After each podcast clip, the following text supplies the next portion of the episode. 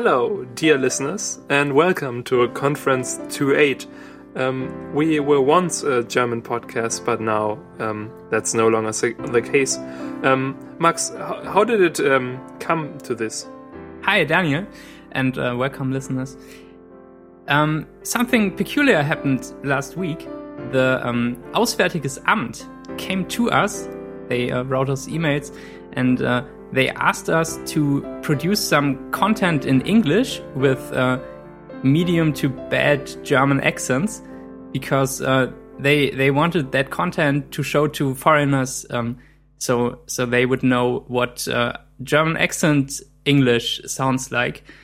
And um, they are sponsoring us to do that and uh, we accepted yes and uh, they uh, now they want us to talk for a few minutes in uh, in quite a bad accent and um, just about any uh, theme we like. They don't um, have said what we should talk about.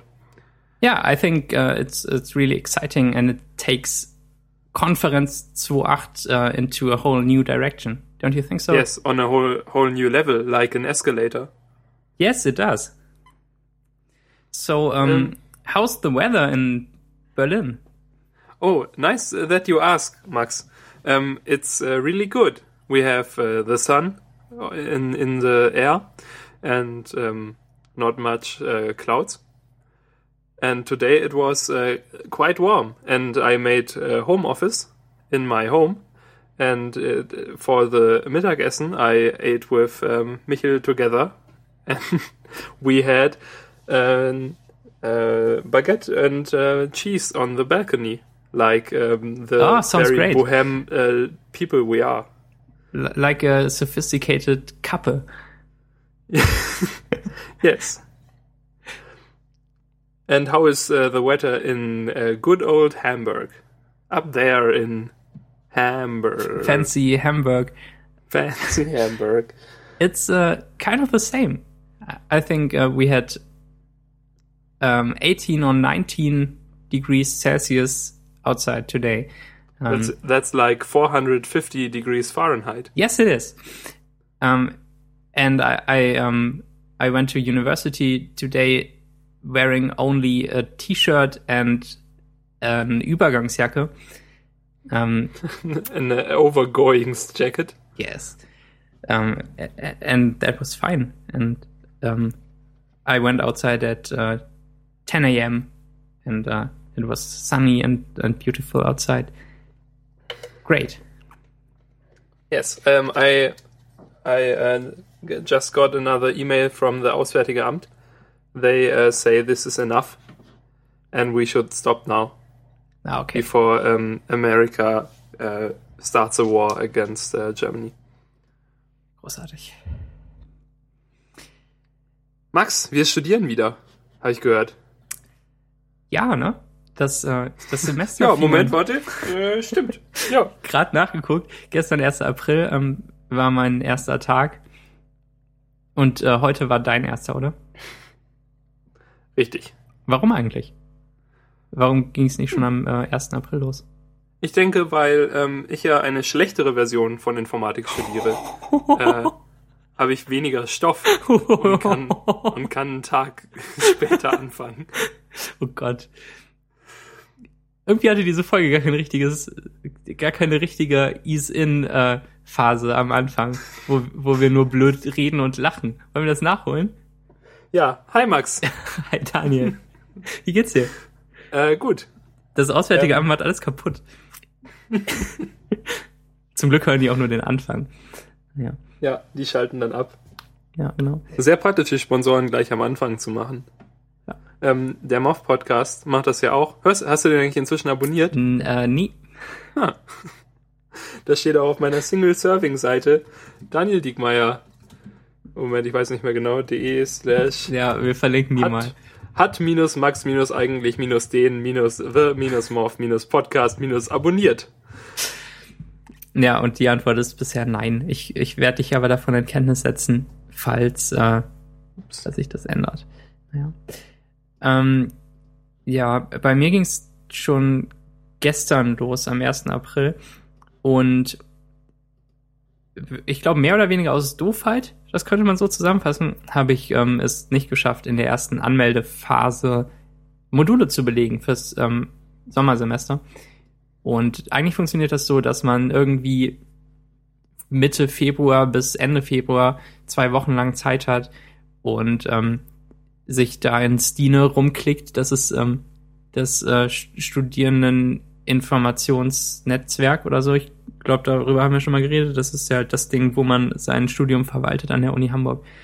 Und man soll ähm, sich da zu Modulen anmelden. Und ähm, in der ersten Phase funktioniert es so, dass halt alle Anmeldungen gesammelt werden.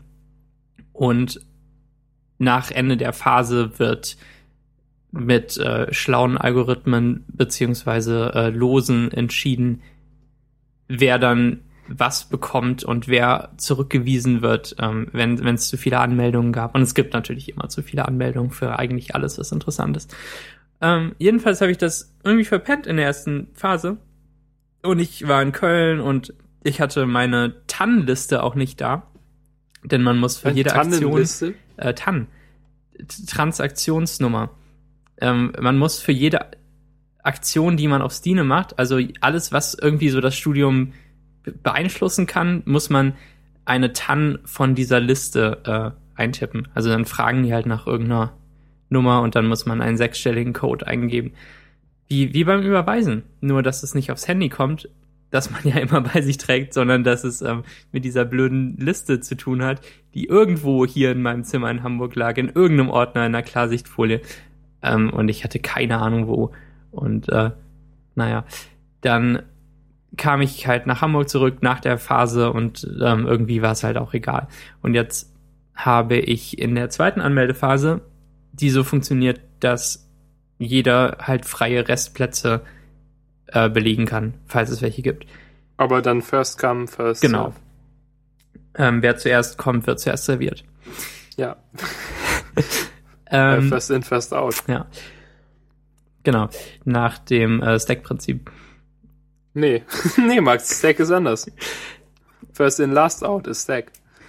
Ähm, jedenfalls habe ich ähm, mich so jetzt für Module angemeldet. Und äh, das, das klappte auch alles einigermaßen vernünftig und ich bekam das, was ich wollte. Und ich bekam sogar die Übungsgruppenzeitpunkte, die ich wollte, weil ähm, in dieser Phase eben auch Leute, die die zu irgendwas zugelassen wurden, was sie dann doch nicht belegen können oder so, wo die sich davon wieder abmelden. Und eigentlich versucht jeder in der ersten Phase mehr zu belegen, als er machen kann, auch wieder zur Sicherheit, ähm, weil man nicht für alles angenommen wird und so weiter und so weiter. Und ähm, die zweite Phase fing gestern um neun Uhr vormittags an. Dahin wollte ich eigentlich kommen.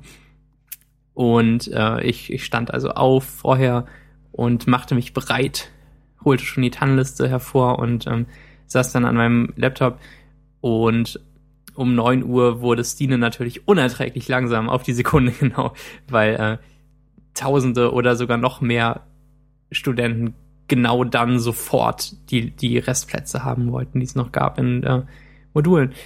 Und dann ähm, haben Seitenaufrufe teilweise irgendwie eine halbe Minute oder noch länger gedauert und einmal kam gar nichts zurück und es ist immer spannend, das mitzumachen. Aber dann hat alles geklappt und ich habe äh, verschiedene Module gewählt, zum Beispiel eingebettete Systeme und Data Mining. Ähm, die hatte ich beide schon und über die möchte ich gleich noch was sagen.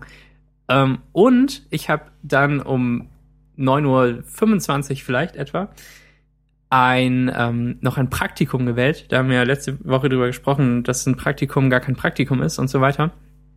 Ein Theoretikum. Genau. Und ähm, das Praktikum, das ich wählte, fing um Viertel nach zehn an am äh, gleichen Tag. Also das war etwas äh, spontan.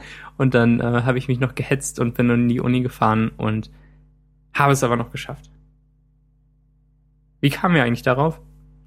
Worauf? Ähm, dass ich das, dass ich das erzählte. Das Eigentlich ging es nur darum, dass ähm, ich schon seit gestern wieder Uni habe. Naja. Jetzt hier oder hä? Worum redest du eigentlich gerade? Wer, wer, sind Sie? Was ist das? Ist das Konferenz 2.8? Das ist, ähm, oh Moment, warte mal, das ist schon die Show. Ey, gut, dass es deine Show ist. Das wäre mir jetzt äh, unangenehm sonst. Ja. Ähm, hm. Ja, Max, ich habe, äh, ein Vögelchen hat mir gezwitschert, du hast ähm, diese, dieses Semester äh, Module namens eingebettete Systeme und Data Mining. Möchtest du da noch irgendwas drüber erklären? Ja, das würde ich gerne machen. Hm, dann los. Was ist los mit uns? Ähm, eingebettete Systeme habe ich äh, zusammen mit Pablo belegt. Yay! Ähm, also sein letztes Bachelor-Modul und ähm, bei mir irgendein beliebiges mittendrin. ja, mit Pablo würde ich mich auch gerne mal einbetten. Genau. Ähm, Ich habe wir äh, haben neulich Pablos Mutter eingebettet. Wir haben gegen Ende der letzten Folge, glaube ich, schon ein bisschen so über sowas geredet. Ähm, Über ich, Pablos Mutter. wie ich ähm, bes besonders High-Level und Low-Level Sachen interessant finde. Und im letzten Semester habe ich ziemlich viel High-Level gewählt, ohne es äh, besonders zu merken. Und jetzt äh, mache ich mal das Gegenteil. Eingebettete Systeme. Ähm, die, die erste Vorlesung war natürlich Quatsch, wie immer, weil die Einführungsvorlesungen ähm, eigentlich nie cool sind. Und ähm, ich frage mich eigentlich auch, warum ich hingehe. Aber alle gehen hin. Das ist die einzige Vorlesung, die immer wirklich voll ist. Und, äh, und alle wollen sich das anhören. Naja, jedenfalls bekamen wir anderthalb Stunden lang erklärt, ähm, dass Computer nicht mehr ähm, so groß sind wie Häuser. Und Oho. und äh, wo überall so Computer und ein, ein Embedded Systems und so, wo sie zum Tragen kommen. Zum Beispiel in Flugzeugen. Und dann ähm, standen auf der Folie zwölf Sachen im Flugzeug, wo man irgendwie halt einen Mikrocontroller oder ein eingebettetes System hat, das irgendwas steuert. Zum Beispiel ähm, irgendwelche Klappen im Flugzeug, die äh, an den. Flügeln auf und zu gehen. Ähm, da, das war nicht interessant. Aber danach ähm, hatten wir direkt die passende Übung dazu. Und ähm, die wurde neu strukturiert jetzt ähm, in diesem oder im letzten Durchgang der Veranstaltung. Ähm, jedenfalls läuft das nicht mehr so ab, dass man in einem Raum sitzt mit einem, mit einem Tutor und irgendwie über den Stoff redet und man sich meldet und Antworten gibt und so weiter, sondern dass ähm, kleine Arduino-Mikrocontroller ausgeteilt werden und man sich zu zweit mit so einem Ding an den Rechner setzt und ähm, Kabel und LEDs und, und Schalter in so ein ähm, Board reinsteckt und, äh, und den Mikrocontroller daran anschließt und ähm, so Schaltungen baut und die dann programmiert. Und sowas habe ich noch nie gemacht aus irgendeinem Grund, obwohl es super doll Spaß gemacht hat. Ähm, das ist irgendwie ein völlig anderes, neues Gefühl des Erschaffens, wenn man es dann hinkriegt, dass, äh, dass die Lampe angeht, wenn man auf den Knopf drückt und dass sie ausgeht, wenn man nochmal drauf drückt. Das ist, äh, das klingt super trivial, ist es halt auch eigentlich. Aber ähm, was ich bisher programmiert und erschaffen habe damit, ähm, hat sich ja nur auf, auf Bildschirme beschränkt, die sowieso schon an sind und die andere Pixel anzeigen, wenn irgendwas passiert. Oder auf eine Kommandozeile, die irgendwas anderes ausgibt, auch wieder mit Pixeln, wenn, wenn ich was berechnet habe. Und jetzt hat halt diese Lampe geblinkt. Und ähm, das war, das war faszinierend für mich, wie, wie gut sich das anfühlte. Und ähm, irgendwie finde ich es auch merkwürdig, dass es sich so gut anfühlte für mich. Das war ähm, wie, wie so ein Kosmos-Baukasten, aber jetzt halt in der Studiumsedition.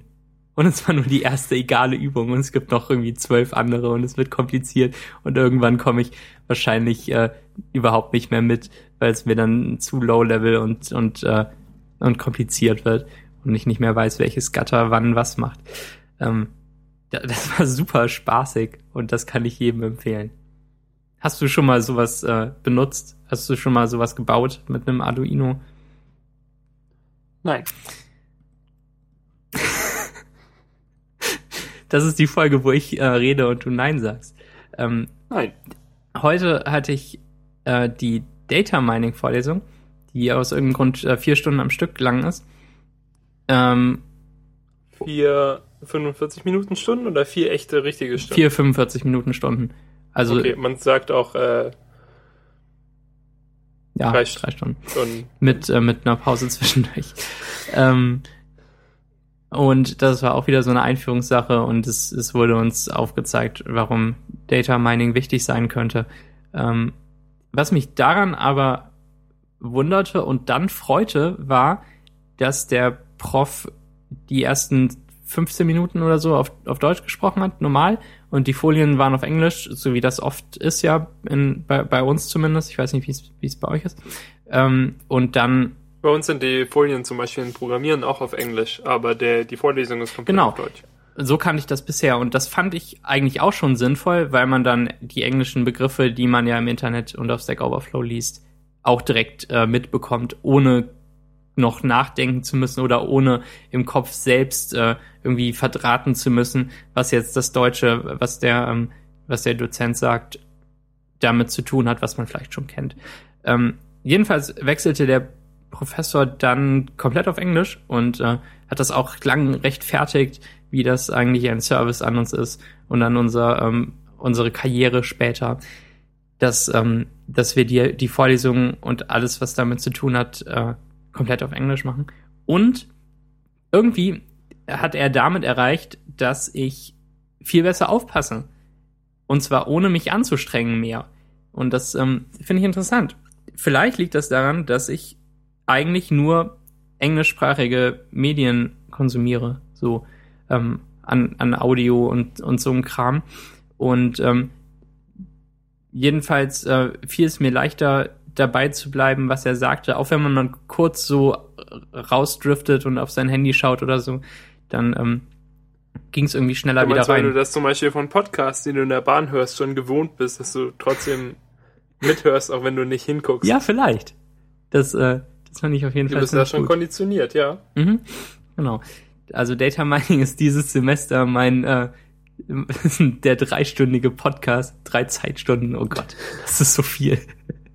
ähm, und äh, in den Übungen dazu sitzt man im deutschen Klimarechenzentrum und äh, und macht da irgendwas mit äh, vielen Daten und ähm, man man versucht ja bei Data Mining aus Daten ähm, äh, irgendwelche Muster zu erkennen oder ähm, oder Datensätze einzuordnen in bestimmte Gruppen oder oder sowas halt zu machen und dann Prognosen zu treffen, vielleicht sogar damit. Ähm, das ist ein interessantes Thema, auch wenn das so ziemlich abstrakt klingt. Und ähm, die Übung ist dann irgendwie nächste Woche erst. Und das ist alles, was ich bisher an Uni hatte. Aber ich bin zuversichtlich, dass das auch alles noch länger Spaß macht. Wo wir gerade über große Mengen von Daten sprechen. ähm, Michel hat eine, eine Webseite, die er, die momentan auf Typo 3 basiert und die er bald relaunchen wird oder mit anderen Leuten zusammen relauncht und dass sie dann auf WordPress basiert. Momentan enthält die ähm, irgendwie 17.000 Seiten. Oh Gott. Und das, das Problem ist, dass viele Seiten irgendwie fünffach vorkommen, weil sie in der Standardversion kommt die Seite einmal vor und dann irgendwie in der englischen Version wird, werden die deutschen Sachen gespiegelt. Und Aha. dann gibt es natürlich, weil es Sprachversionen gibt, auch eine deutsche Sprachversion. Und dann gibt es irgendwo noch Verteilerversionen, wo keine Stylesheets eingebunden sind, aus irgendwelchen Gründen und so. Jedenfalls hat er unglaublich viele Dateien.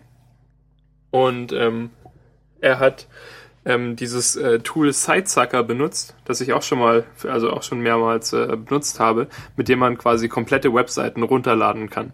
Man kann da relativ viele Parameter setzen, irgendwie welche Dateitypen er runterladen soll oder wie tief er gehen soll.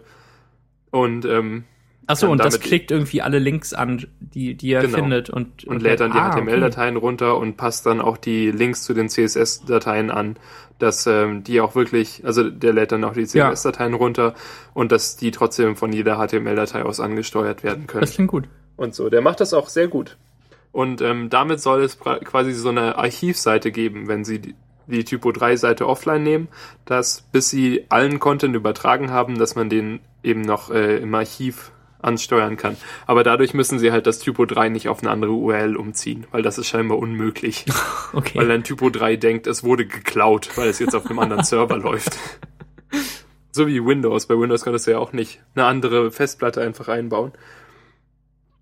Ohne wieder deinen äh, Genuine Advantage äh, Anruf durchführen zu müssen. Nee, ich glaube auch so gar nicht. Ich glaube, es ging einfach nicht. Ich habe keine Ahnung. Ich habe das mal probiert. Ich glaube, es ging einfach nicht an. Oh.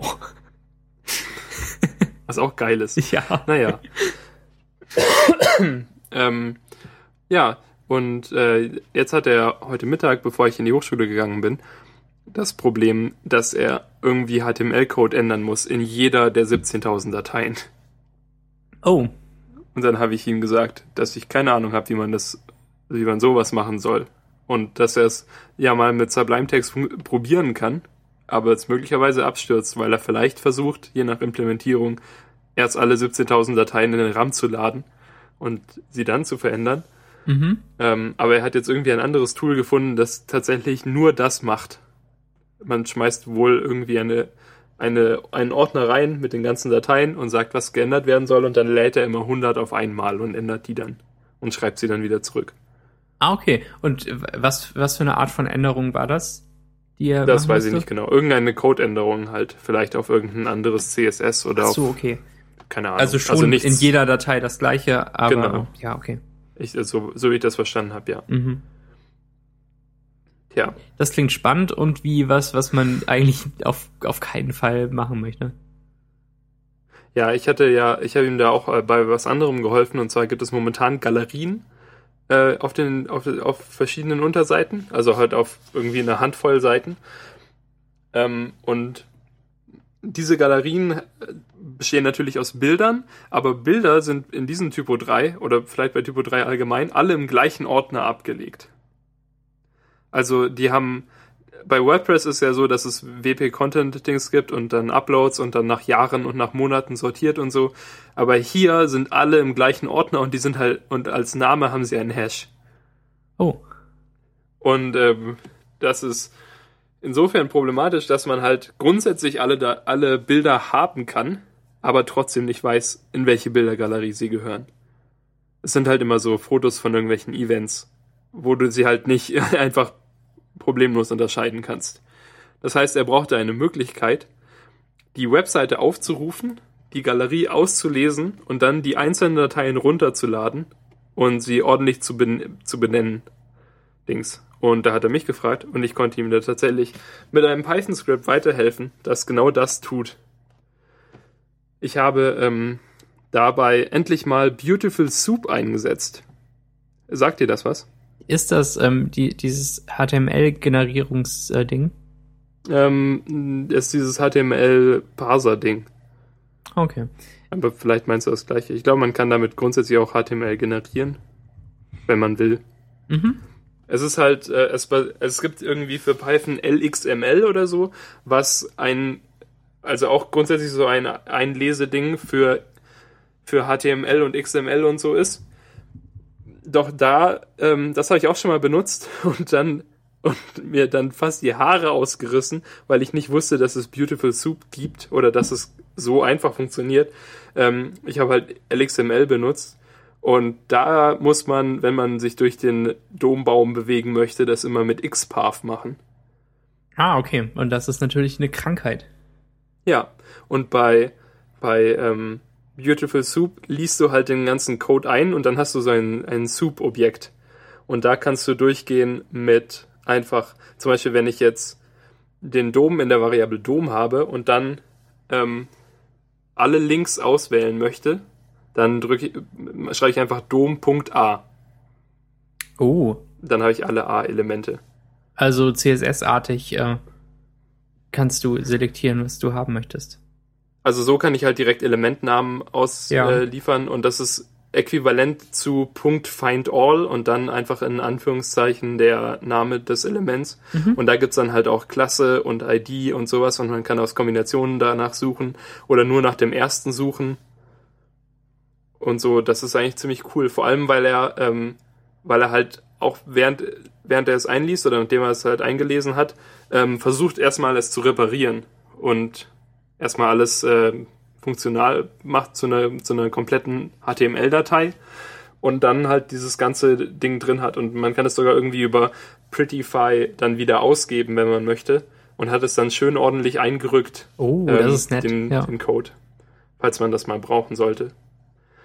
Und dann habe ich noch äh, Requests benutzt, weil wenn man ähm, mal, also irgendwo auf, ich glaube auf Reddit gab es mal die Frage, was die besten äh, Python-Module sind, die, also die besten Third-Party-Module. Und da war Requests irgendwie ziemlich weit oben dabei. Es ist halt eine bessere Version von diesem, puh, von was eigentlich? HTTP-Lib, glaube ich, oder so. Ähm, Requ mit Requests kann man halt ähm, Sachen runterladen aus dem Internet, Mhm. wenn man das möchte. Und dann mache ich quasi nur requests.get und dann die URL.text und dann holt er sich einfach nur den, den Text, äh, also den HTML-Code von der Seite, liest den dann in ähm, Beautiful Soup ein, sucht sich da die Galerie raus und dann iteriert er durch die äh, einzelnen Galerie-Listenelemente, weil das ist halt irgendwie so eine Liste mit Bildern drin. Und dann holt er sich die da raus und wenn er die dann alle hat, schreibt er die, ähm, die URL, also die Original-URLs und den Titel von dem, von dem Bild in eine TXT-Datei. Mhm. Also eine TXT-Datei, die alle Elemente aus der Galerie enthält. Und danach lädt er alle Bilder runter. Und gibt die ganze Zeit auf dem Terminal schön aus, was er gerade macht, damit es maximal benutzbar für Michel ist. Sehr gut. Da kam aber jetzt eine Problematik rein. Und zwar hat, ähm, hat irgendjemand mit JavaScript ein spezielles Content, äh, eine, eine Erweiterung geschrieben, die so funktioniert, dass man ähm, Personen verlinken kann auf ihre Profilseite. Und zwar mit dem Tag Link. Da ist dann halt der Name von einer Person und außenrum ist ein Link-Tag. Und der, der, diese, die, die vordere Seite, also der, der eigentlich das aufmacht, ist auch gleichzeitig noch ein selbstschließender Tag. Also wir haben einen selbstschließenden Link-Tag, den Namen und dann den schließenden Link-Tag. Und weil das nicht valides HTML oder überhaupt irgendwas ist und weil dieser Entwickler gedacht hat, gut, dass es den Link-Tag in HTML noch nicht gibt. Obwohl es ihn natürlich gibt. Ja. Und dann, und, also es ist quasi halt der Link und dann noch wird eine ID übergeben. Aber nicht mit Link ID gleich und dann die Zahl oder Data ID gleich die Zahl oder so, sondern Link, die Zahl ist gleich, Anführungszeichen, Anführungszeichen. Die wird also einfach als Attribut übergeben, statt als, als äh, Parameter. Naja. Ähm, äh, als Attributname halt. Mhm. Ja, äh, genau. Und damit kommt Beautiful Soup nicht klar. Weil wenn da halt Völlig ein, ein, damit nicht klar. ein selbstschließender Link-Tag ist und danach geht ein Link-Tag zu, dann nehm, nimmt er einfach an, die Datei ist da vorbei. Und er hat dann halt für, und ich habe mir dann den, ähm, den Dom Prettyfied ausgeben lassen, den Beautiful Soup sich zusammenrechnet und direkt an der Stelle gehen halt irgendwie dann noch elf Diffs zu und dann der Buddy zu, HTML zu und dann ist er fertig. Einfach so, ich habe keine Lust mehr. Und äh, darum, und weil es irgendwie halt auf in vielen Galerien vorkommt, äh, bevor ich jetzt den HTML-Code von Beautiful Soup einlesen lasse, muss ich erst eine Regex-Ersetzung machen für diese blöden falschen Link-Tags, damit es klappt. Aber nachdem ich das gemacht habe, Und durch was ersetzt du die jetzt? durch nix. Okay. Also die ähm, diese Verlinkung ist egal, die wird nicht übernommen Ah, auf die okay. neue Webseite. Von dem her Glück kann gehabt. ich die einfach wegschmeißen. Okay. Ah ja. Ja, genau. Aber ähm, das war ein schönes Projekt für vorgestern Abend und dann der Bugfix ist gestern Abend, weil die erste Galerie oder die, also die Galerie, an der ich es ausprobieren sollte, die Michael mir gegeben hat, hatte diesen komischen Link-Fehler nicht. Und Mhm. darum habe ich es nicht darauf optimiert. Ja. Und dann hat er es mit direkt mit der nächsten, mit der er es ausprobiert hat, mit der er es ausprobieren wollte, hatte die es natürlich und dann flieg uns alles, flog Ja. uns alles um die Ohren. Jedenfalls hast du deinen äh, Ruf als Python-Skript-Held hier ähm, wieder gerechtfertigt. Jetzt hier im, im Podcast? Ja, und, und auf der Welt allgemein. Ja, auf der Welt, ja. Stimmt. Das ist aber halt auch sowas, was man nicht Open Source machen kann, weil es nichts bringt. Das Weil es nur auf einer Webseite auf der Welt funktioniert. Ja, genau. Und es ist, bestimmt gibt's Unmengen an Code, der, wo, wo sich Leute echt Mühe für geben, aber der halt niemandem jemals irgendwas nochmal bringen wird auf der Welt. Eigentlich schade, ne? Ja. Ja, schade. Also schon, ja. Ja, schon. Ähm, wie, wie läuft das denn bei dir im, im zweiten Semester? Jetzt, nachdem du das erste Semester mit Bravour abgeschlossen hast. Ähm, oh, Max, so viel Bravour. Max. Du bist ein Streber, ein ziemlicher. Ich verstehe gar nicht, wie es dazu kommen konnte. Ja. Ähm, sind im Gegensatz zu Abiturklausuren äh, Studiumsklausuren einfacher? Sind. Fand ich nicht. Nee, ich auch, also würde ich jetzt auch nicht sagen. Ich fand es schon eigentlich immer angemessen. Ja. Und so, und aber, aber aus irgendeinem Grund hatte ich, ähm, hm, also sagen wir so, ich hatte eine 1,3 und das sank, senkte meinen Schnitt. Dann äh, blühst du total auf jetzt plötzlich, wo du Sachen äh, lernen darfst, die dich wirklich interessieren und ähm, und wo du keine Deutsch-Gedichtinterpretation äh, mehr machen musst und dir da irgendwas aus den Fingern saugst und äh, und, und, und dir davon halt äh, Noten abholen musst. Das ja, aber du auch, oder? Ich, also dass ich im Studium besser bin als in der Schule, ja, auf jeden Fall. Deutlich. Was aber auch schön ist, weil das ähm, zeigt ja in die Richtung, dass man schon das Richtige studiert irgendwie. Ja, auf jeden Fall. Und dass eine, alles eine gute Entscheidung war bis hierher. Ja, genau. Aber ähm, mir hilft auch persönlich total, dass ähm, ich im Studium nicht, äh, dass das mündliche Mitarbeit und sowas nicht zählt, weil ich da überhaupt keine Lust drauf habe. Und ich glaube, das wird auch nicht mehr kommen, dass ich in Schule, Studium oder was auch immer ähm, wo es halt irgendwie um Lernen geht und wo es nicht um das echte Leben geht. Also ich glaube schon, dass ich, dass ich, dass ich mich in Meetings beteiligen könnte und dass ich was sage und dass ich eine Meinung habe und sowas. Aber wenn es nur um Lernen geht, nein, auf keinen Fall.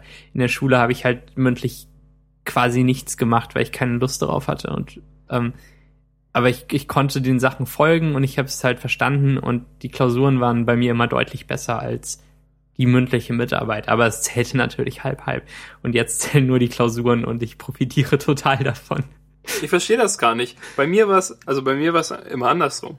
Ich hab, bei mir hat immer die mündliche Mitarbeit meine okay guten äh, Klausurnoten immer total hochgezogen. Ah, okay. Also weil ich halt oft eine Eins in, im mündlichen hatte. Mhm.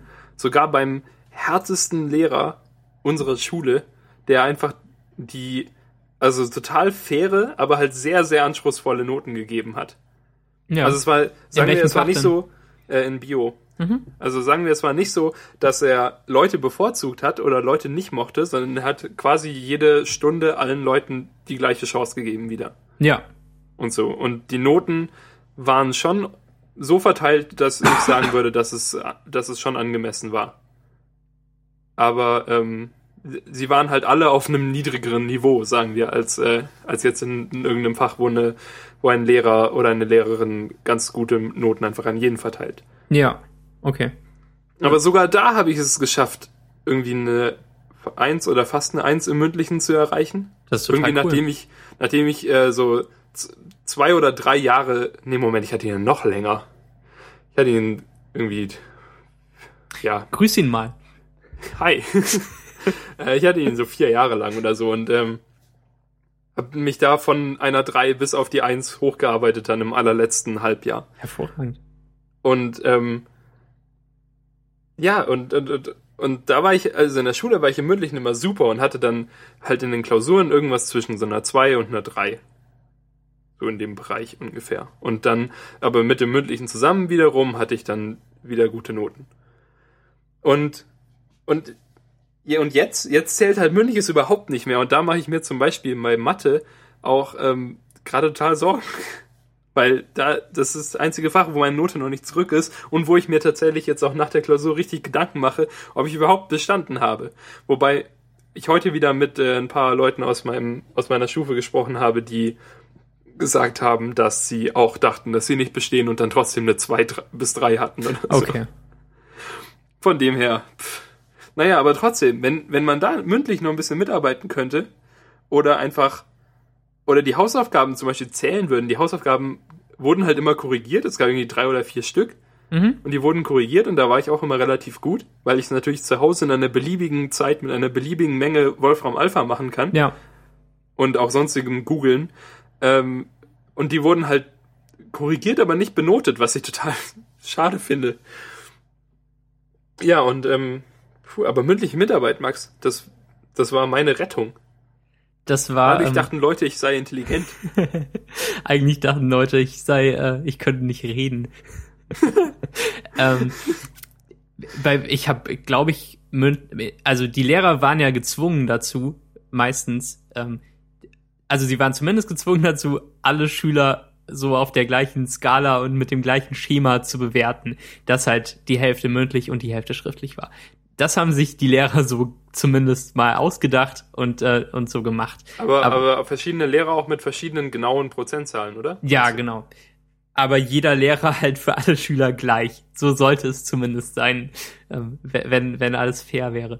Aber ich, ich bin mir sicher, dass ähm, viele Lehrer mich halt irgendwie am Anfang egal fanden und dann so ab der ersten Klausur, wo ich mal zeigen konnte, was ich alles kann, ähm, wurden auch meine mündlichen Noten dann immer noch so ein bisschen angehoben.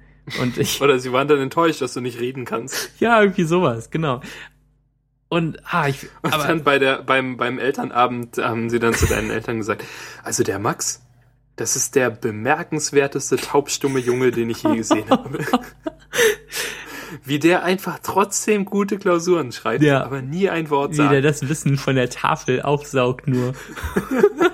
Und von meinen Lippenbewegungen Ja, genau. richtig beeindruckend. Ähm, Du bist quasi, Ja. du warst quasi so ähnlich wie ähm, die eine Anwältin bei Arrested Development, ja, die vorgespielt hat, dass sie blind ist, bis sie dann, das ist, Max, ich habe so gelacht. Ja. Das, das, ich habe ja jetzt endlich angefangen, Arrested Development zu schauen. Von dem her, von dem her rollen wir ja hier jahrealte äh, Fäden langsam auf. Ähm, also müsste ich jetzt eigentlich auch bald ähm, Mhm. wenn du Ace durch bist, spielen. ähm, schau ich dir, höre ich den Moth-Podcast, ja. Top. Äh, und, und da gibt es, ich, viele Leute kennen sie vielleicht, aber manche kennen die Serie vielleicht nicht. Darum erkläre ich jetzt kurz. Ähm, es geht allgemein ab und zu irgendwie um Gerichtsverhandlungen und um solche Sachen. Und äh, es gibt eine äh, Anwältin, die Maggie Liza Ja. heißt sie. Maggie Liza, die, die gespielt wird von, ähm, Julia Louis Dreyfus. richtig, also die Elaine gespielt hat in, ähm, Seinfeld. und die, Ich bin ein Popkultur, äh, Dolm, äh, nicht, Souff- Souffleur. Du bist ein Popkultur-Autofilm. Und äh, die wird, die, die die wird am Anfang als, ähm, als blind vorgestellt. Aber, turns out, Spoiler, die ist gar nicht wirklich blind. Doch ähm, aufgrund eines Unfalls erblindet sie temporär und äh, dann und dann findet Michael raus, der, der dass, ähm, dass sie gar nicht wirklich blind ist. Und während sie im Gerichtssaal sind, schmeißt er ihr dann die Bibel, auf die man äh, schwören soll, ins Gesicht, weil er denkt, sie wird ausweichen. Aber sie ist ja in dem Moment tatsächlich blind. Und darum trifft er sie einfach voll ins Gesicht. Und das ist so witzig. Ja, ne? Einfach, einfach diese, diese Umstände immer, auf die quasi die ganze e relativ egale Folge hingearbeitet wird, nur damit am Ende jemand eine Bibel ins Gesicht bekommt. Es ist hervorragend, ne? Maximal anstrengend, wie du gesagt hast, weil alle, alle Figuren so sind halt. Alle Aber- Figuren sind super anstrengend Ja. und halt schaufeln sich ununterbrochen ihr eigenes Grab und es ist eigentlich eher so ein Wettrennen, wer am schnellsten am tiefsten schaufelt. Oh ja. Ich bin jetzt gerade irgendwie in der Mitte der zweiten Staffel und so und es ist so witzig und so frustrierend, dass es allen immer so schlecht gehen muss, nur weil sie alle furchtbar sind. Ja, dann hast du noch einige äh, gute Folgen vor dir und ähm, und irgendwann sage ich dir, wo du aufhören darfst oder was du überspringen darfst Ich oder glaube, so. ich werde nicht aufhören. Okay. Ähm, zumindest Also- ich fand es halt ab irgendeinem Punkt enttäuschend, aber ähm, das muss ich dir jetzt auch nicht kaputt spoilern. Wenn, Das äh, äh, kannst wir, du selbst entscheiden. Wenn es mir jemand vorher gesagt hätte, hätte ich vielleicht einfach mit How I Met Your Mother aufgehört vor dem Finale. Aber darüber wollen wir ja nicht sprechen. Nee, darüber, ähm, nee. Ähm, ich wollte noch irgendwas zu mündlicher Mitarbeit sagen, aber ich, ich glaube, mir fällt nichts mehr dazu ein. Ähm, möchtest du nicht über mündliche Mitarbeit sprechen? Ähm, Ich war Wenn ja deine Lehrer jetzt rausfinden, dass du einen Podcast hast Ja. und also doch reden kannst, Irgendwie- Mensch, das wird als Schock kommen. Tatsächlich war das ungefähr so, ähm, was ich, was ich sagen wollte. Ähm,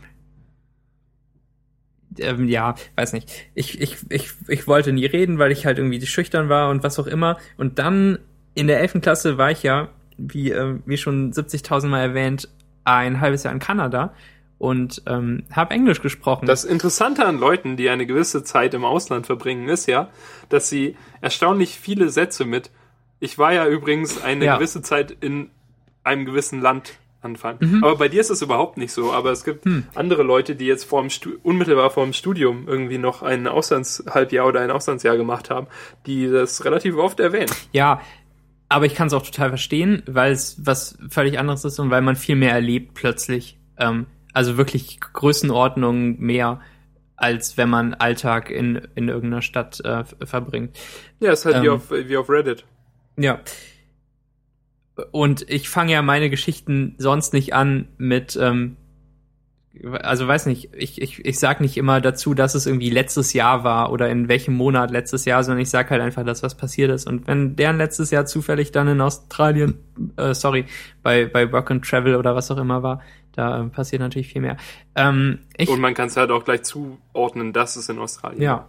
Und man kann Okay, damit wollte angeben, dich- dass wollte man das im jetzt Ausland war. total stundenlang Man will ja den Richtung, anderen äh, auch seine treiben, Erfahrungen Ich möchte in, ja, dass du ähm, jetzt ins einfach Gesicht hauen. über das sprechen könntest, was du äh, sprechen Ähm, nach, nachdem ich aus Kanada zurückkam und Du warst in Kanada. ja, in der 11. Wie Klasse ein halbes Jahr, Mhm. ähm, nachdem ich zurückkam, hatte ich Woher? auf, auf eine gewisse Art und Weise mein, also ähm, ich, ich war mir viel unsicherer dabei, Deutsch zu sprechen, weil, ähm, weil mir ähm, beim, beim Reden einfach Teilsätze nicht mehr einfielen und ich nicht, ich nicht wusste, wie ich von Punkt A zu Punkt B komme, weil da einfach echt viel zwischendurch fehlte. Nachdem ich mich ein halbes Jahr lang an Englisch sprechen gewöhnt habe und ich nur ab und zu mit meinen Eltern geskypt habe und so. Ähm, also ich, ich war wirklich 99 Prozent der Zeit nur auf Englisch unterwegs und ich hatte auch keine Freunde da, die Deutsch sprachen, sondern alles äh, fand auf Englisch statt. Und, und eigentlich ist ja genau das, was man erreichen will, um, äh, um die Sprache dann nochmal besser zu lernen, um sie dann fünf Jahre später ähm, wieder verlernt zu haben und, und den Anfang von seinem Podcast auf Englisch zu machen und ähm, ordentlich zu verkacken. Ähm, ich war mir unsicherer dabei, Deutsch zu sprechen und ich und da hatte ich zum ersten Mal bewusst ähm, mich nicht getraut oder so, mich im Unterricht zu melden aus diesem Grund, weil ich halt nicht in Situationen geraten wollte, wo ich dann nicht mehr weiß, was ich sagen will und, und mir vielleicht irgendwas rausrutscht, was grammatikalisch völliger Quatsch ist oder was auf Englisch funktionieren würde, aber auf Deutsch nicht. Und ähm, bis ich darüber hinweg war, hat es bestimmt ein Jahr gedauert. Und ähm, ich habe auch, auch so mit anderen Leuten irgendwie ungerner geredet und, und mein, mein Vater meint, dass ich in der Zeit angefangen habe zu nuscheln auch und er verstand mich nicht mehr, aber ich glaube, dass er nur schwerhöriger wurde. Und, äh, und, und ihm das oder sich vorher dran gewöhnt hat und dann war ich halt ein halbes Jahr weg und dann kam ich wieder und dann passierte das. Und ähm, und dann habe ich halt bis zum Ende der Schule so aus Gewohnheit nicht mehr groß mündlich mitgearbeitet. Irgendwie, also es gab diesen ein, dieses einschneidende äh, Auslandsdings und äh, und danach irgendeinen Grund dafür und dann dann was Gewohnheit und Unlust und sowas und ähm, wahrscheinlich ist es jetzt auch immer noch Gewohnheit oder dass ich keine Lust habe aus Gewohnheit ähm, mich in Vorlesungen und so zu melden, wenn man eine Frage gestellt wird und so weiter. Das ist furchtbar uninteressant, glaube ich. Ähm, nee, finde ich jetzt gar nicht. Und jetzt habe ich einen Podcast. Aber es ist ja, ähm, es ist ja deine Show. Äh, ich würde sagen, ähm, dass äh, bei uns in Vorlesungen werden zum Beispiel sehr selten Fragen gestellt. Bis auf in Informatik. Also in Programmieren, wie man sagt. Mhm. Und ähm, vielleicht einfach, weil weil es nicht. Nee, ich habe keinen Grund. Kein Grund, der nicht nach einer Sekunde drüber nachdenken eigentlich doch egal ist. Aus Mhm. irgendeinem Grund stellt unsere Informatikprofessorin immer Fragen. Und die anderen und nicht. Ja, und immer, also sie macht immer so drei, vier Folien und erklärt irgendwie einen Aspekt und sagt dann, so, hat jemand Fragen dazu? Und dann hat nie jemand Fragen und dann fährt sie fort. Mhm. Und dann am Ende sind alle verwirrt. hm. Heute zum Beispiel, darüber wollen wir, wollte ich ja eigentlich noch sprechen. Ja, sehr gerne. Äh, hatte ich meine erste Vorlesung im neuen Semester. Info 2. Es ist quasi exakt Info 1. Es sind die gleichen Leute, es ist die gleiche Professorin und wir machen genau da weiter, wo wir aufgehört haben. Nur werden wir jetzt wohl aufhören, BlueJ zu benutzen und anfangen, die Eclipse Entwicklungsumgebung zu benutzen. Wow. Uh. Wir lernten heute ähm, allerdings erstmal nichts über Eclipse, sondern dass man, ähm, also sie sagte, dass sie ähm, öfter die Frage bekommen hat, ob man eigentlich nicht Java auch ohne das blöde BlueJ ausführen kann. Und darum sprachen wir ein bisschen darüber, dass man ähm, das einfach direkt über die Befehlszeile machen kann. Und dann fand die komplette Vorlesung eigentlich quasi im Terminal statt. Aha. Und sie sagte am Anfang, ja, man kann das natürlich über die Befehlszeile machen. Wenn Sie einen Mac haben oder irgendeine Linux-Version benutzen, dann haben Sie bereits ein gutes Terminal. Und Sie können einfach, Sie haben eine, ein Unix-ähnliche Shell-Dings und äh, können darin rumprogrammieren. Wenn Sie Windows haben, dann haben Sie quasi auch eine Befehlszeile. Aber ich empfehle Ihnen, sich einfach eine Unix-ähnliche Befehlszeile runterzuladen und viel glücklicher zu sein. Weil die von Windows gibt's zwar, aber alle Befehle sind anders und scheiße. Also nicht, ganz, nicht ganz wörtlich, aber ziemlich genau so. Und ähm, ja, dann erklärte sie so ein paar Befehle, irgendwie, wie man eine, ein äh, Verzeichnis aufruft und, und ähm, sich die Dateien, die es darin gibt, auflisten lässt. und wie man Sachen löscht. Und ähm, ja, dann sprachen wir darüber, wie man. Und sie sagte, dass man, dass es äh, auch direkt Texteditoren im Terminal gibt und dass man ähm, mindestens einen davon am besten benutzen können sollte. Und sagte, ähm, dass man sich quasi aussuchen kann, ob man äh, VI oder Emacs benutzt und be benutzen kann. Und ich sagte, dass ich äh, mal äh, eine halbe Stunde lang in VI äh, versucht habe herauszufinden, wie man den wieder verlässt. Weil es ist natürlich ja. nicht, wie alles andere kann man über Control X, äh, Control C verlassen mhm. und einfach ähm, oder alles abbrechen und alles, was läuft, verlassen. Nur VI kann man natürlich, macht da, das macht einfach nichts und man muss Escape Doppelpunkt Q drücken. Ja. Ja, äh, genau, aber sie benutzt dann auch ein bisschen VI und tippt da ein bisschen herum. Und dann hat sie gesagt, dass wenn wir, dass sie am liebsten Sublime Text benutzt für normal, also für so ein bisschen herumprogrammieren und wenn, ähm, wenn wir das auch benutzen wollen, dann sollen wir mal schauen, dass wir uns das auch irgendwie in Terminal aufrufbar machen. Und dann habe ich das erstmal gemacht und ne, irgendwie zehn Minuten nicht zugehört, worum es eigentlich gerade geht. Sondern halt danach gegoogelt, wie das geht und dann irgendwie direkt bei Sublime Text so ein Support-Dings, das ist erklärt, aber das setzt noch irgendwas voraus und dann musste ich erst danach googeln und dann erstmal schauen, wie man Sachen in seine Bash-Profile schreibt und dann habe ich das noch gemacht. Mhm. Ja, da ähm, und dann das wäre die Vorlesung mal auf Englisch und du hättest äh, podcastmäßig doch noch folgen können irgendwie. Ja, nee, geht halt nicht. Nee. Kann ja nicht, also dann müsst ihr auf zwei Sprachen gleichzeitig arbeiten. Das ist ja. Quatsch. Eine Sprache ist immer Hintergrundrauschen. Vielleicht stimmt und das dann, echt. Hm. Was? Vielleicht stimmt das ja echt. Und, hm. äh, und unsere Handys und Kram sind auf Englisch und naja. Ähm, und, und sonst Informatik 2? Ähm, ja, dann, dann erklärte sie, dass wir uns jetzt Eclipse runterladen sollen und dass erst im Juni ja, also die nächste Eclipse-Version rauskommt, weil die kommen immer jährlich raus. Und ähm, Java 8 ist jetzt im März rausgekommen, aber die gibt's, die neue Version gibt's natürlich nicht standardmäßig bei Eclipse, weil erst im Juni die neue Version kommt. Mhm. Und so. Und dann muss ich mir doch denken, dass es, dass es schon komisch ist, Software genau einmal im Jahr rauszubringen. Ja.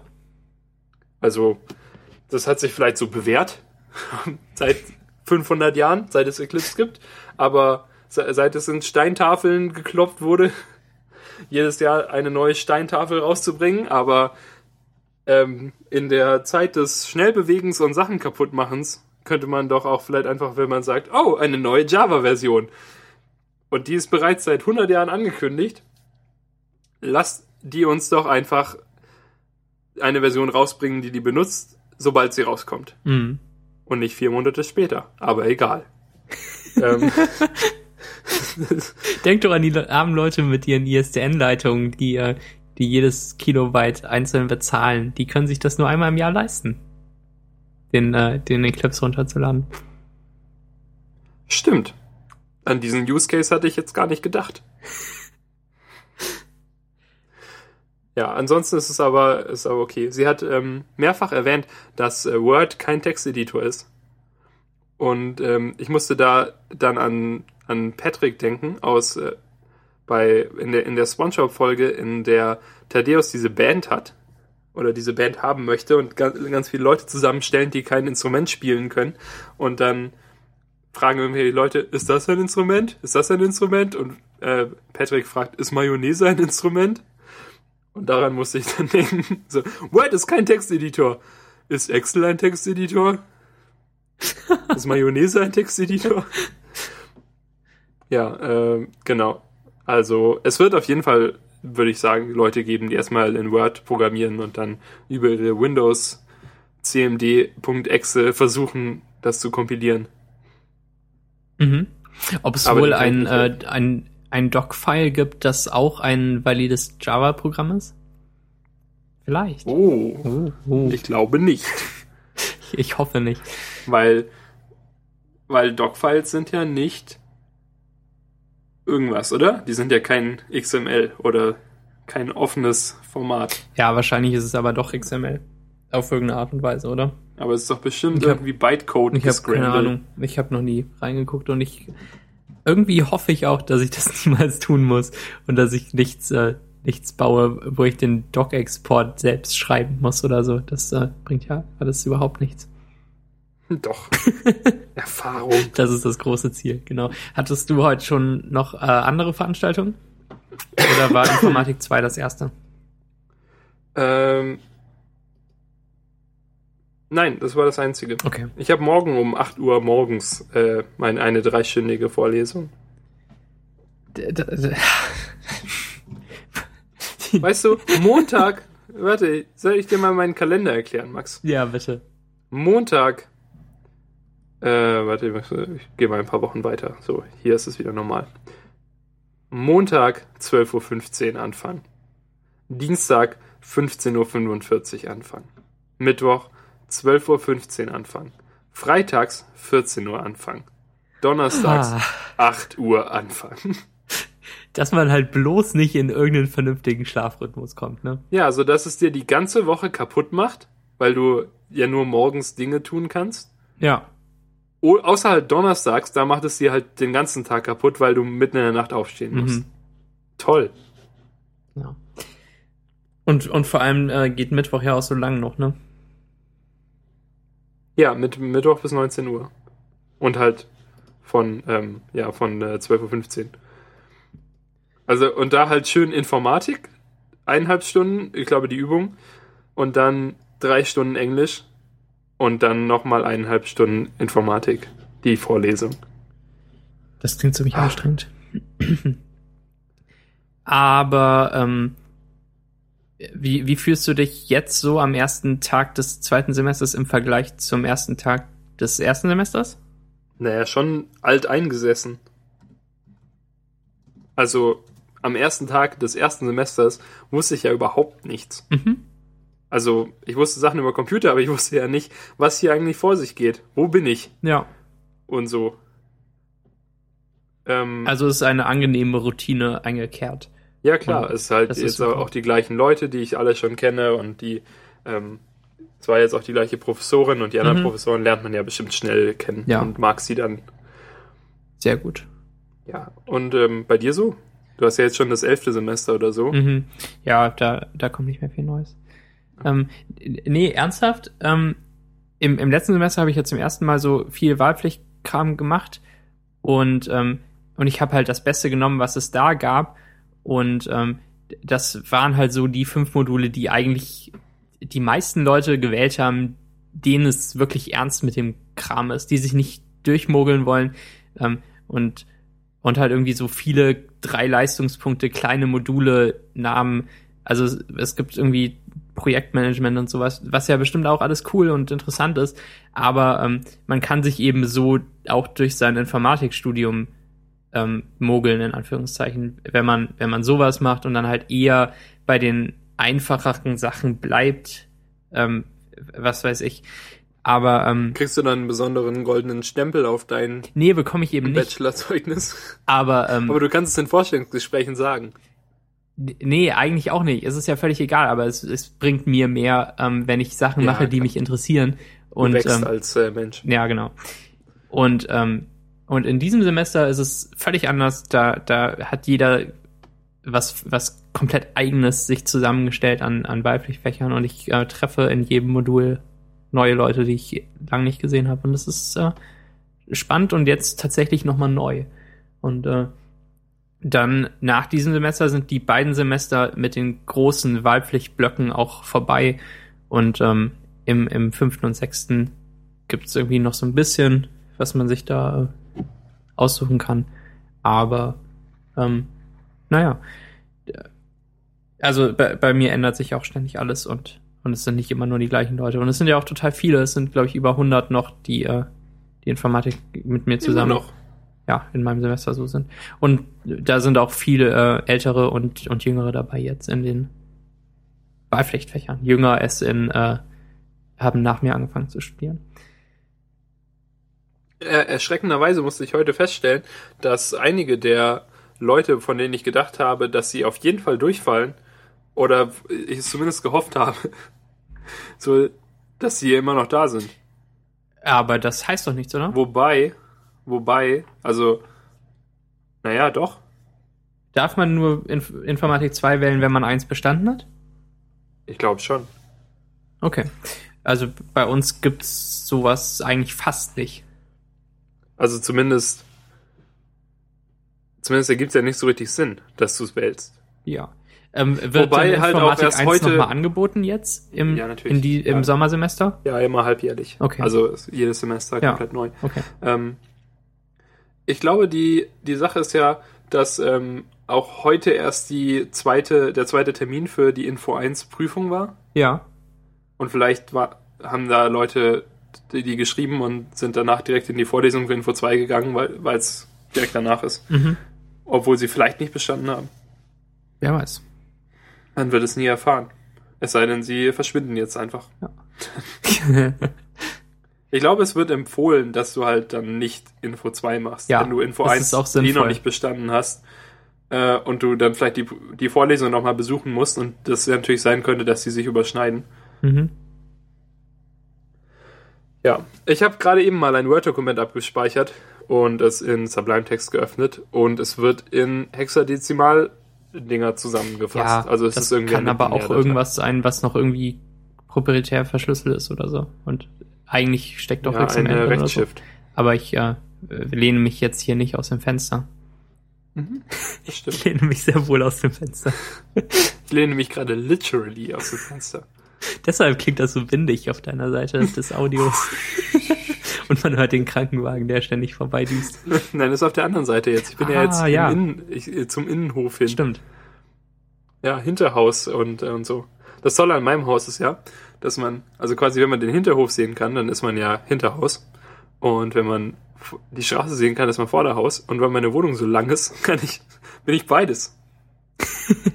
Außerdem ist es halt kein äh, klassischer Altbau und sondern ein Plattenbau, der überhaupt gar kein. Ja, egal. ähm, ich habe meine Medien, äh, Quatsch, Dings, eine, äh, meine Computersysteme-Klausur zurückbekommen. Letzte Woche hatte ich die ja gerade geschrieben und die Note noch nicht, Mhm. sondern ich sprach nur ein bisschen darüber, dass ich nicht verstehen kann, wie man daran schlecht sein kann. Und ich hatte eine 1,0. Tada! Das ist super. Ich kann immer noch nicht verstehen, wie man daran schlecht sein kann. Bin total geflasht von Leuten, die irgendwie 3,7 geschrieben haben. Ja. Eigentlich schreibt man ja auch 3,7 keine sagt ja nicht so viel, 3,7. oder? Äh, Eigentlich Ja, so eine passiert das ja nicht. 3,7 ist ja eigentlich jede Note, bei der die unter 4 ist, bei der der Professor gedacht hat, ja, die Person sollte bestehen. Das wäre jetzt, das wäre jetzt ungeil, wenn ich die durchfallen ließe. Zack, 3,7. Gute Reise. Mal gucken, was du nächstes Semester daraus machst. Trottel.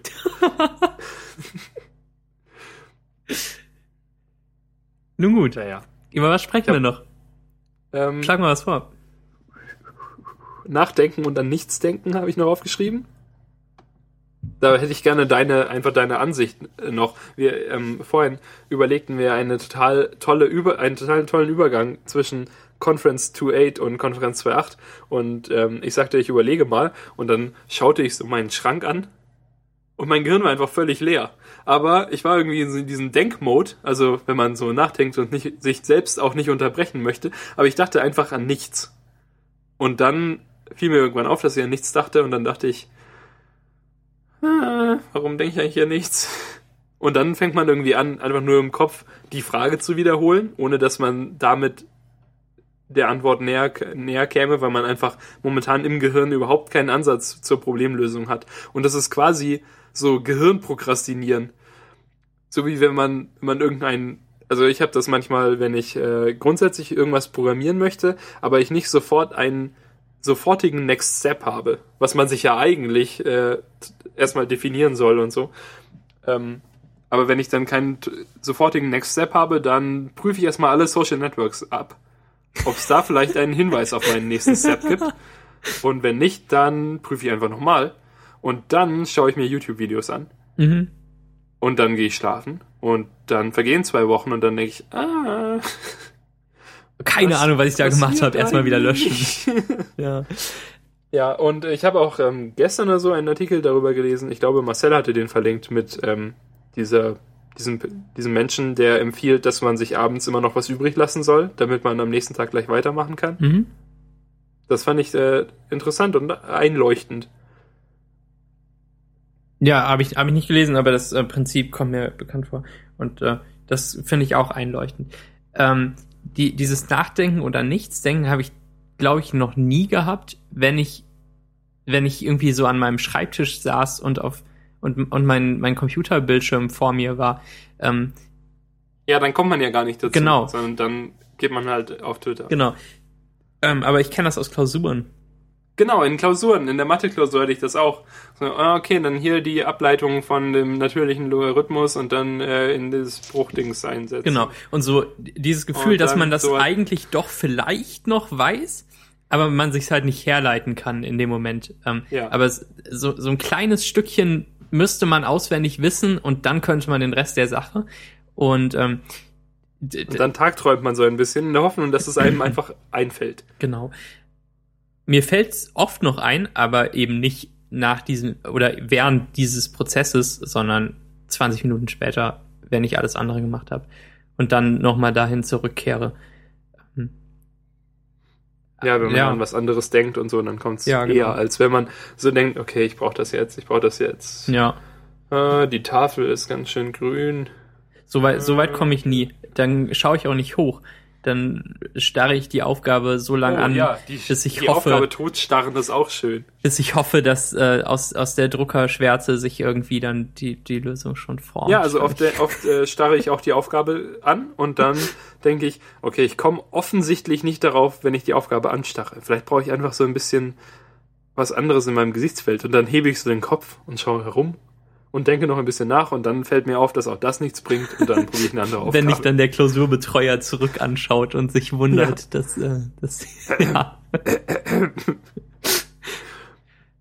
ich lasse meinen Blick kreisen auf das Blatt meines Nachbarn. ja.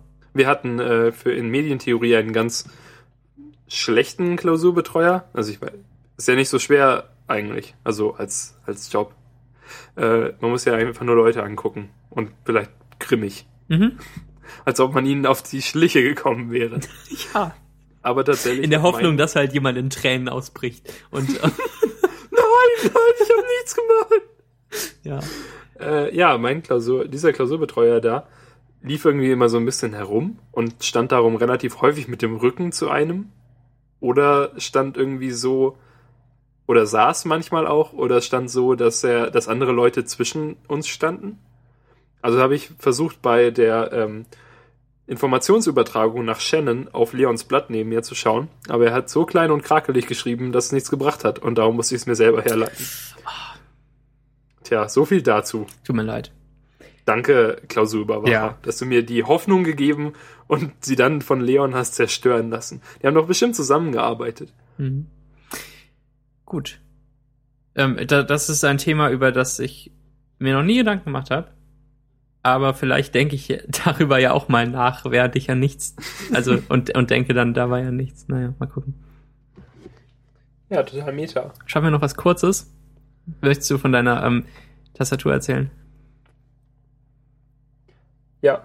Nee, eigentlich nicht. Also ich habe ich hab das Agentur MacBook mitgebracht und ähm, muss, weil ich noch ein bisschen darauf programmieren musste und ich da jetzt alles eingerichtet habe und hab ähm, saß dann heute Morgen und heu bis ähm, irgendwie 16 Uhr oder sowas an meinem Schreibtisch und hatte musste die Bluetooth-Tastatur dann natürlich damit pairen und sie und das andere stand, lag zum Glück zusammengeklappt im, in, in meinem Schrank und fand es darum okay, die Bluetooth-Tastatur gehen zu lassen. Und dann Ja. konnte ich sie mit meinem anderen MacBook verbinden. Aber jetzt steht das Agentur-MacBook natürlich auf meinem Schreibtisch im Wohnzimmer und ich stehe hier in meinem Schrank und habe die Tastatur und die Maus von da mitgenommen und stelle mich so hier hin und drücke auf die auf die auf der Tastatur rum und nichts passiert und dann schalte ich sie aus und schalte sie wieder ein und suche im Bluetooth und suche im Tastatureinstellungsdings und sowas und nichts geht und dann denke ich muss ich die jetzt erst trennen von der von von dem anderen MacBook und gehe Richtung Wohnzimmer und dann ist natürlich der MacBook Bildschirm schon an Weil du ihn mit der Tastatur aufgeweckt hast. Ja, Ja. aus 10 Meter Entfernung, durch Wände und Türen hindurch, Ding aufgewacht, geh hin, trenne, laufe zurück, gucke, was los ist. Also trenne es und fahre oder und äh, mach dann den, das MacBook wieder in den Sleep-Modus, gehe zurück, schalte die Tastatur aus, schalte die Tastatur ein, probiere es, nichts. Ich denke, das kann doch nicht wahr sein. Geh zurück ins Wohnzimmer, MacBook wieder an. Weil als die Tastatur wieder angegangen ist, hat sie sich natürlich gleich wieder verbunden mit dem MacBook. Also habe ich das Bluetooth des MacBooks komplett ausgeschaltet. Und dann musste ich die Tastatur nur ungefähr viermal neu starten, bis es funktioniert hat.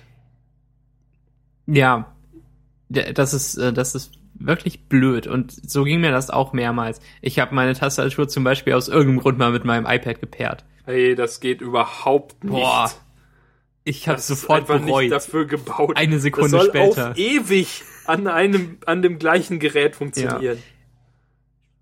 Ach, keine Ahnung. Ich verstehe es nicht. Mit der Maus war es aber zum Beispiel gar nicht so schlimm. Die Maus richtet sich schon irgendwie danach, welches Gerät gerade in der Nähe ist. Vielleicht ist da auch der Empfang einfach schlechter. das könnte sein. Aber, aber bei der die Tastatur gibt sich halt richtig viel Mühe. Ich verstehe aber auch überhaupt nicht, warum. Warum muss diese Tastatur 15 Meter Reichweite haben? Würde es für die Tastatur nicht reichen, zwei Meter Reichweite zu haben? Tops. Manchmal hätte ich gern drei, wenn ich im Bett liege. Und Aber nee. Ja, gut, aber sagen wir fünf. Ja. Von mir aus fünf. Ich würde auf fünf hochgehen. Mhm. Aber das reicht doch. Oder, oder wa- was ist denn da der Anwendungsfall? Dass wenn man, wenn man Professor, Pro, Professor ist und Mhm. das Professor ausspricht und äh, eine MacBook-Tastatur hat, äh, eine, also eine Bluetooth-Tastatur hat, auf seinem Pult im Hörsaal. Und der Beamer hängt ganz am anderen Ende. Und an diesem Beamer hängt ein Mac Mini, den man bedienen möchte. Dann kann man das mit seiner Tastatur machen. Ja. Und sonst fällt, fällt mir kein guter Anwendungsfall für mehr als 5 Meter Reichweite ein. Mhm. Ähm, was ich. Aber ich möchte halt zum, es gibt ja auch diese, diese Ja. Tastatur von Logitech, mit der man zwischen drei Geräten umschalten kann Mhm. oder so. Aber die will ich nicht, weil die ist von Logitech. ja, und die sieht und die blöd dann- aus und die hat nicht die richtigen Tasten, weil die äh, an der Apple-Tastatur. Die, Die Tasten sind das super. Schlimmste. Was? Wir haben, wir haben andere, wir haben äh, so USB-Logitech-Tastaturen, die quasi sehr, sehr ähnlich Ja. aussehen wie Apple-Tastaturen. Und die Tasten sind einfach scheiße. Ja, genau, okay. Ich dachte, du meintest es andersrum. Ja, die Tasten an der Apple-Tastatur sind super cool. Ähm, was ich noch an der hasse, ist, dass die halt nur diese eine blöde Lampe hat. Als, als einziges ähm, äh, Feedback vi visuell oder auf irgendeine andere Art und Weise. Und ich, ähm, ich weiß nie, was das bedeutet, was die Lampe gerade macht. Also wenn ich versuche zu Ja, pairen. die leuchtet ja auch nur grün. Ja, genau. Also Das irgendwie. Grün jetzt, das geht gerade an. Habe ich es gerade ausgemacht? Genau. Hat es, habe ich es aus, habe ich es angemacht und es hört einfach irgendwann an zu lau äh, auf zu leuchten? Nee, es ist glaube ich so, wenn man lange drückt, dann zeigt es grün an, um zu zeigen, dass es jetzt noch an ist und wenn man dann länger drückt, geht's aus. Aber es könnte auch sein, dass wenn man drückt, dann geht es nach einer Weile an und leuchtet grün und irgendwann hört es einfach auf, grün zu leuchten, weil es keine Lust mehr hat, obwohl man noch drückt. Und dann blinkt es auch manchmal. Aber was bedeutet blinken? Denn obwohl es geblinkt hat, hat sich überhaupt nichts in meinen Systemeinstellungen verändert. Also ich habe dieses, dieses Überwachungsding eingeschaltet, wo man nach Ta- Bluetooth-Tastaturen sucht, in der Hoffnung, dass es da irgendwie auftaucht, aber da kam nichts, obwohl es geblinkt hat. Ja, genau. Also Es- äh, Blinken verstehe ich gar nicht. Ist einfach unverständlich. Ich hab da mir gemerkt, man sich doch ähm, eine äh, Tastatur mit Kabel. Wenn man lang drückt und da- dann, dann geht die Lampe halt irgendwie währenddessen aus. Dann ist die Tastatur aus, hoffe ich. Aber ähm, tatsächlich habe ich auch schon mal die, die Batterien rausgenommen, um sicher zu gehen, dass sie aus ist. Oh Mann. Seit 2007 ist es halt die, die gleiche ähm, Tastatur. Das sind sieben Jahre. Ähm, die, also die, die, das Wireless Keyboard ohne Ziffernblock, das wir auch beide Uh. haben, ne? Ja. Oh, das wusste ich nicht. Das ist ganz schön lang. Ähm, Ja, das ist echt ganz. Aber die Magic Mouse zum Beispiel gibt's ja auch schon ewig. das stimmt. Also seit 2010 oder so, glaube ich. Mhm. Ähm, krass, ne? Dass, dass diese Sachen so lang äh, ganz ohne Revision äh, so bleiben, ne? Wobei die halt auch einfach nicht unmodern werden, oder? Aber ich glaube, Ja. bei vielen Apple-Geräten ist es grundsätzlich so, dass sie vor allem halt von der durch die nächste Version dann unmodern werden. Ja. Und die MacBook Pros sahen zum Beispiel ja auch immer noch sehr gut aus. Ja. Ähm, auch am Ende. Sie, wenn, wenn sie halt von irgendwas schlecht gemacht wurden, in Anführungszeichen, dann durchs MacBook Air, weil das so super dünn war. Mhm. Aber grundsätzlich waren sie ja trotzdem noch sehr hübsch. Also das 13 Zoll sah ja am schlimmsten aus, weil es vom Verhältnis her am dicksten war. Aber ähm, ja, sie, jetzt sehen sie natürlich noch dicker aus, wo es die Retina MacBooks gibt. Ja. Die, so. ähm, die Magic Mouse kam 2009 und die Mighty Mouse, die ja durchaus ihre Probleme hatte, die kam 2005. Also sind wir jetzt auch ähm, schon, falls es einen Release-Cycle für Mäuse von Apple gibt, falls es jemals noch eine neue Maus von Apple geben wird, ähm, dann, dann sind wir schon am Ende des Release-Cycles. Oh, oh, oh. Hast du, sagst du anhand von einem Datenpunkt? Ja. Äh, nee, davor gab es die Apple Wireless Maus, die ähm, kam 2003. Oh, ja, aber hm, Und ja, die da- Apple Pro? Maus, das war diese ganz äh, hässliche, die so äh, transparentes Plastik außen hatte und, und innen wie, wie eine Maus drin, die halt nochmal gefangen war von diesem Plastikding, die kam äh, 2000. Also es, Wann kam diese furchtbare, ganz runde Maus? die kam, glaube ich, mit dem ersten iMac 2002 oder so? Die war 2002? ja äh, unbenutzbar, Ja. glaube ich. Aber auch die, die Mighty Mouse hat mich total, nee, doch genau, die Mighty Mouse hat mich total genervt. Mich auch. Johannes hatte die und an seinem iMac und das hat mich total wahnsinnig gemacht. Dieser kleine blöde Ball da. Dieser Ball, Oha. der hat sich halt nach nie, der hatte überhaupt keine Haptik. Ja. Das war irgendeine blöde Murmel da drin. Hast du ähm, Probleme mit der Magic Maus? Außer dass sie irgendwie Nee. blöd dreckig wird, so da drunter, unter der. Ja, sie wird überall dreckig. Ja. Aber ich habe auch irgendwie so ein halbes Montagsmodell. Äh, unten hat es ja diesen Schalter zum Ausschalten, ja. Den ich äh, deutlich besser finde als den, einen Knopf, den man lange drücken und hoffen muss. Oh, ich hasse diesen Knopf so sehr. Ähm, und der guckt ja eigentlich so ein bisschen raus. Ja, So ein Stückchen. Bei Ah. mir nicht. Bei mir ist er so ein bisschen drin. Und man muss erst das Batteriefach runterdrücken, damit man irgendwas damit machen kann. ah, okay. Aber der schaut so wenig raus. Das ist, das ist ein halber Millimeter vielleicht.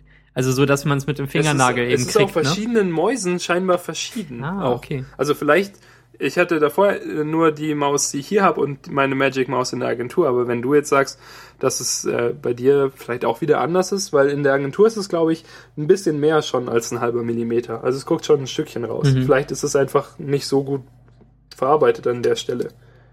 Ja, das kann natürlich sein. Ja, meine ist ja auch recht, äh, ja, eine, eine, eine von den ersten dann wahrscheinlich gewesen. 2009 kam die raus und ich glaube, ziemlich genau dann habe ich mir auch eine Maus gekauft. Zum, Ja, ich habe meine 2011 gekauft. mhm. Ähm, ja, und, und meine ist jetzt an den, äh, also links und rechts, da wo meine Finger liegen, auch schon ziemlich abgenutzt. Und ist halt überhaupt nicht mehr Aluminiumfarben, sondern Ach einfach so, nur noch so grau. ja genau, das, das, das sieht irgendwie wie Korrosion aus da. Also genau, auf der linken Seite ziemlich breit von meinem Daumen und rechts irgendwie viel schmaler, wo, äh, wo mein kleiner Finger so längs noch dran liegt. Das ist auch super Ja, ich bin halt spannend, Linkshänder. Ich, bei mir hängt ja, also der, da halte ich mit dem Daumen ja auch komplett die, die rechte Seite und die linke Seite, an der linken Seite sind mein Ringfinger und mein kleiner Finger. Mhm. Und damit halte ich die Maus quasi so in einem Scherengriff. Ja, das mache ich auch. Am, am schlimmsten sind ja ähm, Leute, die ihre ganze Hand auf die Maus legen und äh, versehentlich alle meine ähm, Better Touch Tool Gesten aktivieren, weil sie die Maus Max. nicht verstehen. Max, das ist die Story meines Lebens. so, oh, kannst du hier über mein Design nochmal drüber schauen? Ja, Moment, kann ich deine Maus haben? Ja. Hier, warte, äh, ich klicke mal kurz hier dieses, ähm, dieses äh, Tool hier an. Moment, was ist passiert? Warum ist da der Desktop? Ja, du hast mit drei Fingern geklickt. Habe ich gar nicht. Ja, hast du wohl. Du legst alle deine drei blöden Wurstfinger auf die, Tasse, auf die Mhm. Maus. Und dann, also sie, die zucken dann halt immer sofort zurück und lassen die Maus los und dann kann ich halt schnell mit drei Fingern wieder klicken, um, um das Programm zurückzubringen und dann sagen sie, was war das denn? Ähm, Und dann bekommen sie es aber nicht hin. Dann erkläre ich nur mit einer, mit einem Finger drücken, nicht mit drei. Aber dann passiert es trotzdem noch fünfmal. so, oh, schon wieder. Ja, du hast schon wieder mit drei Fingern geklickt. und das sind Leute, die auch selbst eine Magic Maus haben bei euch. Ja, die aber Agentur? halt nicht Better Touch Tool Ja. benutzen. Okay. Und, und dann kann halt man die- alle Finger immer das Standard, drauf das lassen. da, Ja. ja, ich glaube, es reagiert nur auf Klick und auf Rechtsklick oder so. Ah, okay. Und bei Rechtsklick nimmt man, nimmt man dann halt alle Finger runter oder so. Keine Ahnung, wie die ihre fucking Maus benutzen. Diese, diese Hobos. Gorillas. Ja. Ja. Als, als würden sie Handschuhe tragen. So, so sieht das manchmal aus. So Fäustlinge meinst du? Ja. Batsch, batsch, batsch. Ja, sehr schön. Äh, packen wir es ein? Sehr gern. Das hat mir viel Spaß gemacht. Ich hoffe, wir sehen uns äh, gleich auf der anderen Seite. Ja, genau. Ähm, bis, bis nächste Woche oder, oder nachher oder so. Möchtest du äh, die Leute noch dran erinnern, dass sie unseren, ähm, also wir haben so einen Twitter-Account, Max. Ja. Ähm, damit kann man, Twitter ist so ein Tool, damit kann man, also eine Webseite und ein Dienst, ein Service quasi, äh, mit dem kann man Nachrichten verschicken, Textnachrichten, Mhm. die, ähm, Bis zu 140 die Zeichen. bis zu lang 140 sind. Zeichen lang sein können. Hast du es gerade gegoogelt? Ja. Ähm, aber ich, Ähm, also Word zum Beispiel ist kein Twitter-Client, denn damit kann man Nachrichten schreiben, die länger als 140 Zeichen sind. Mayonnaise ist auch kein Twitter-Client. Damit kann man Nachrichten schreiben, aber ähm, das ist halt, ne? Vielleicht kriegt man sogar 140 äh, ASCII-Zeichen aus Mayonnaise, wenn man, äh, wenn man sehr filigran damit schreibt. Ähm, ich bin aber irgendwie gerade dünn dafür, gar nicht unseren Podcast-Account äh, zu pushen, sondern unsere eigenen, weil der Podcast-Account bringt halt irgendwie auch keinem was, oder? Ähm, Aber schön ihn zu haben. ja, Also, Finde ich auch. Ich, ich habe den gerne in meiner Bio drin, dann weiß man direkt, äh, worum es geht. Ähm, Daniel ist nämlich auf Twitter, passt auf, du, du, du, äh, Drumroll, at Daniel mit J. ach so, Daniel. Super äh, Name, habe ich mir, glaube ich, ausgedacht. Vor äh, vielen Jahren. Und das stimmt. Ich glaube, das warst du tatsächlich. Ich bin. Und dann, und dann habe ich, Max, Ja. äh, äh, Max Friedrich äh, auf Twitter. Genau. Und dann habe ich, Max Friedrich, ähm, äh, dem Twitter-Support geschrieben und sie darum gebeten, diesen Namen freizumachen, weil da irgendjemand drauf war, der null Oh Geil. Tweets geschrieben hat. Und das war zu einer Zeit, in der die das einfach gemacht haben. krass. Die haben gesagt, die, fra die schreiben mir jetzt mal eine Mail, ob der noch lebt. Und wenn nichts kommt, kriege ich den Account. Und dann habe ich den Account gekriegt. Cool. Beziehungsweise haben sie halt gesagt, Daniel, der Account ist jetzt frei. Ähm, wenn du ihn willst, musst du ihn dir jetzt schnappen. Falls ihn jemand vor dir schnappt, ist es halt blöd. Ja. Blöd gelaufen. Aber ich habe ich hab ihn bekommen, habe nie zurückgeblickt. Ist super cool, einen sechs Buchstaben Twitter-Handle zu haben. Genau. Ja. Bis bald. Macht's gut. Ja, tschüss, Tschüss. Bis gleich.